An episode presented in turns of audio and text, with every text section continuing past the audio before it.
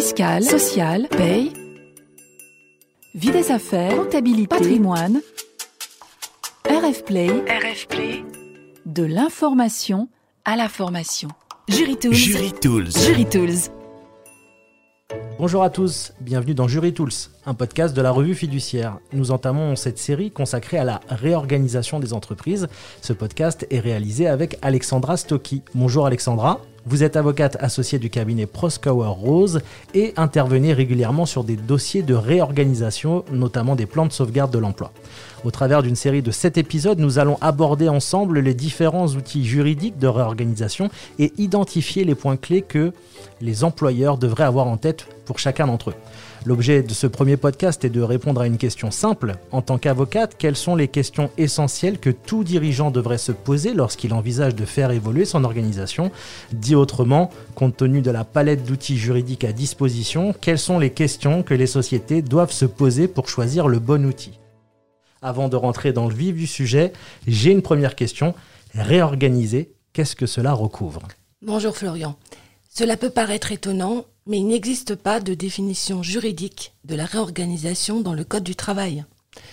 Pourtant, la notion est visée à plusieurs reprises et est même l'une des composantes de la définition du licenciement pour motif économique. L'article L 1233-3 du Code du travail vise en effet, parmi les motifs de licenciement pour motif économique, je cite, la réorganisation nécessaire à la sauvegarde de la compétitivité de l'entreprise. Réorganiser selon le dictionnaire Larousse, c'est, je cite, organiser de nouveau ou sur de nouvelles bases. La notion est ainsi très large et peut viser n'importe quelle évolution des organisations dans l'entreprise, qu'elle implique ou non des réductions d'effectifs.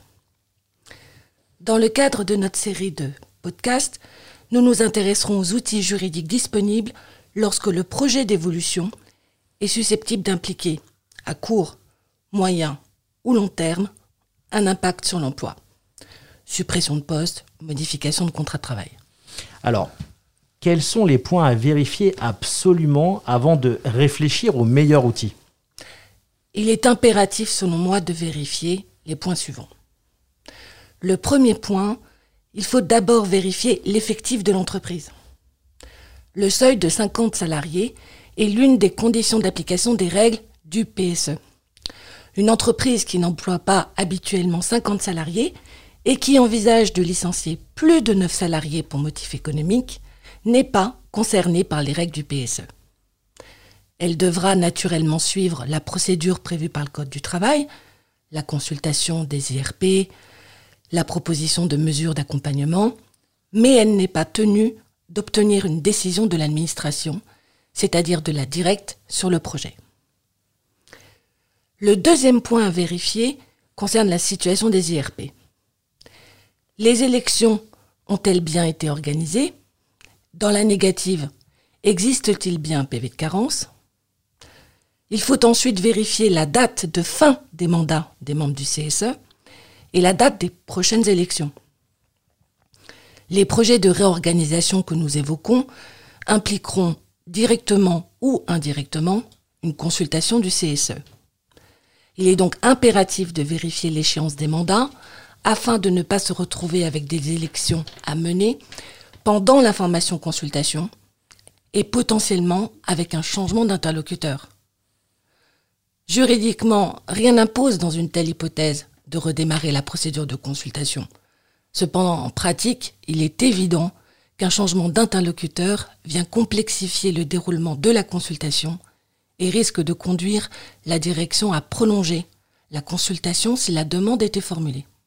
Troisième point vérifié, l'existence d'organisations syndicales représentatives dans l'entreprise et la validité de la désignation des délégués syndicaux. Cette question intéresse uniquement les projets de PSE. En effet, le PSE peut être élaboré de deux manières. Unilatéral ou de manière négociée, par accord signé par une ou plusieurs organisations syndicales représentatives ayant recueilli au moins 50% des suffrages exprimés en faveur d'organisations syndicales représentatives au premier tour des dernières élections des titulaires du CSE, ceci quel que soit le nombre de votants. la voie de l'accord présente un avantage majeur. Le contrôle de la directe est en effet limité en ce cas. La directe ne contrôle pas, notamment, la proportionnalité du plan aux moyens de l'entreprise ou du groupe. Il faut donc vérifier si la conclusion d'un accord est possible, avec qui, qui doit signer pour permettre d'atteindre la condition de 50%, et si les délégués syndicaux ont bien été régulièrement désignés depuis les dernières élections, car la directe va contrôler que l'accord est régulièrement conclu. Quatrième point à vérifier, les précédents de réorganisation. Il est impératif d'identifier les mesures d'accompagnement qui ont pu être proposées par le passé, dans le cadre de projets similaires. Il faut s'attendre à ce que ces précédents soient considérés comme une base de négociation, un point de départ par les représentants du personnel. Afin d'éviter une surenchère systématique, il est fondamental de bien calibrer les mesures présentées dans le cadre du nouveau projet et de préparer un argumentaire pour expliquer les différences. Enfin, un dernier point à vérifier, la consultation sur les orientations stratégiques a-t-elle bien été menée? Certaines juridictions ont en effet fait interdiction à des employeurs de continuer la procédure de consultation sur un PSE si la consultation sur les orientations stratégiques n'a pas été régulièrement menée. L'employeur doit alors reprendre et terminer la consultation sur les orientations stratégiques avant de pouvoir reprendre la consultation sur le PSE. Bien que cette position soit juridiquement critiquable et ne soit pas partagée par toutes les juridictions, elle constitue un précédent important à garder en tête. Autre question, comment choisir le bon outil? Comme vous le rappeliez, il existe divers outils. Le plan de sauvegarde de l'emploi, la rupture conventionnelle collective, l'accord de performance collective, le fameux APC, le plan de départ volontaire autonome, la gestion prévisionnelle des emplois. Ces outils répondent à des objectifs et à une temporalité différente. La première question à se poser selon moi est celle de l'impact social du projet. Mon projet implique-t-il ou non des suppressions de postes? Si la réponse est oui, l'accord de performance collective n'est pas un outil qui peut être mobilisé. L'article L 2254-1 du Code du travail, qui définit ce qu'il est possible dans le cadre d'un APC, ne prévoit pas les suppressions de postes.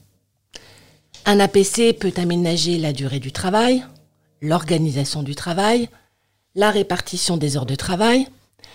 Il peut modifier la rémunération du salarié. Il peut même porter sur la mobilité professionnelle ou géographique interne à l'entreprise, mais il ne peut pas permettre de supprimer des postes. Si le projet implique de supprimer des postes, le PSE, le PDV, la RCC ou l'accord de GPEC, si un accord a été signé, peuvent être envisagés. Se pose ensuite une deuxième question. Les suppressions de postes sont-elles précisément identifiées et sont-elles incontournables? Cette question va souvent de pair avec la question de la temporalité du projet. Ai-je un besoin impérieux de réaliser les suppressions de postes dans un certain délai? Si le projet implique obligatoirement de supprimer des postes précisément identifiés, dans un certain délai, et s'il est exclu de pouvoir en maintenir certains, dans ce cas, l'ARCC, le PDVA et même la GPEC ne sont pas les bons outils. Pourquoi? La RCC repose en effet sur le volontariat. L'objectif affiché de l'ordonnance numéro 2017-1387 qui a introduit la RCC était de définir un cadre juridique de réorganisation autonome du PSE et axé sur le volontariat. Dans le cadre de la RCC, les suppressions de postes ne peuvent ainsi être réalisées que par la voie de départ volontaire, et l'article L1237-19 du Code du travail précise que l'accord de RCC doit exclure, je cite, tout licenciement pour atteindre les objectifs qui lui sont assignés en termes de suppression d'emplois. En ce qui concerne le PDVA, le fameux plan de départ volontaire autonome, qui est issu de la pratique depuis de nombreuses années et qui n'est pas prévu par le Code du travail, ce type de plan suppose également que les postes ne soient pas supprimés en l'absence de volontaires. Concernant la GPEC, enfin, qui est un outil d'anticipation des évolutions en matière d'emploi et de compétences à moyen terme. Cet outil ne permet pas en principe de répondre à un impératif de suppression de postes précisément identifié dans l'organisation et à court terme. La dernière question à se poser selon moi est la suivante. Mon projet est-il motivé par des difficultés économiques avérées et à court terme? Cette question est pour moi fondamentale. Le droit du licenciement pour motif économique est construit pour répondre à cette situation. Juridiquement, rien n'empêche même en présence de difficultés économiques, de préférer la voie d'une RCC à celle du PSE. Cela a d'ailleurs été confirmé récemment par la Cour administrative d'appel de Versailles dans une décision du 14 mars 2019. Cependant, en présence de difficultés économiques, il pourra être plus difficile de négocier une RCC ou un APC car les partenaires sociaux pourraient considérer que ce faisant, la société tente de contourner l'application des règles du licenciement pour motif économique. Il faut donc veiller à expliquer pourquoi le projet envisagé n'implique pas obligatoirement un PSE. Alors Alexandra, quelles sont vos autres recommandations? J'en ai quatre. La première est de s'assurer que les bons acteurs seront mobilisés sur le projet. C'est toujours, en pratique de mon expérience, un sujet délicat. Il faut impliquer les bonnes personnes en limitant le nombre pour limiter le risque de fuite. Même si les intéressés signeront un NDA, un accord de confidentialité, cela ne constitue pas une protection absolue contre le risque de fuite. Il faut également s'assurer d'une gouvernance claire de l'équipe projet avec un coordinateur et des règles de prise de décision et d'arbitrage claires. Concernant les consultants ou les avocats, il est important de les impliquer le plus en amont possible du projet dans un souci d'efficacité. Deuxième recommandation. Définir les acteurs qui seront les interlocuteurs des IRP et des syndicats et veiller particulièrement au soutien technique, voire psychologique des intéressés. Mener des discussions sur un projet de PSE, par exemple, c'est une expérience éprouvante, psychologiquement et physiquement. Il faut être vigilant sur les risques psychosociaux des équipes RH en particulier, qui sont, à mon avis, souvent oubliées alors qu'elles seront en première ligne et extrêmement sollicitées. Troisième recommandation, c'est une évidence, mais il faut naturellement anticiper des plans d'action, ce qu'on appelle souvent les contingency plans, en cas de grève ou de blocage de site. Quatrième et dernière recommandation, il faut, selon moi, selon l'ampleur du projet, identifier les acteurs clés de l'administration au niveau politique et préparer un plan d'action et de communication spécifique. Administration du travail, ministère de l'économie et du travail, élus locaux. Merci beaucoup Alexandra Stocky. Nous vous retrouverons très bientôt pour un nouvel épisode. Merci à vous. Retrouvez tous les podcasts de RF Play et plus encore sur rfplay.fr.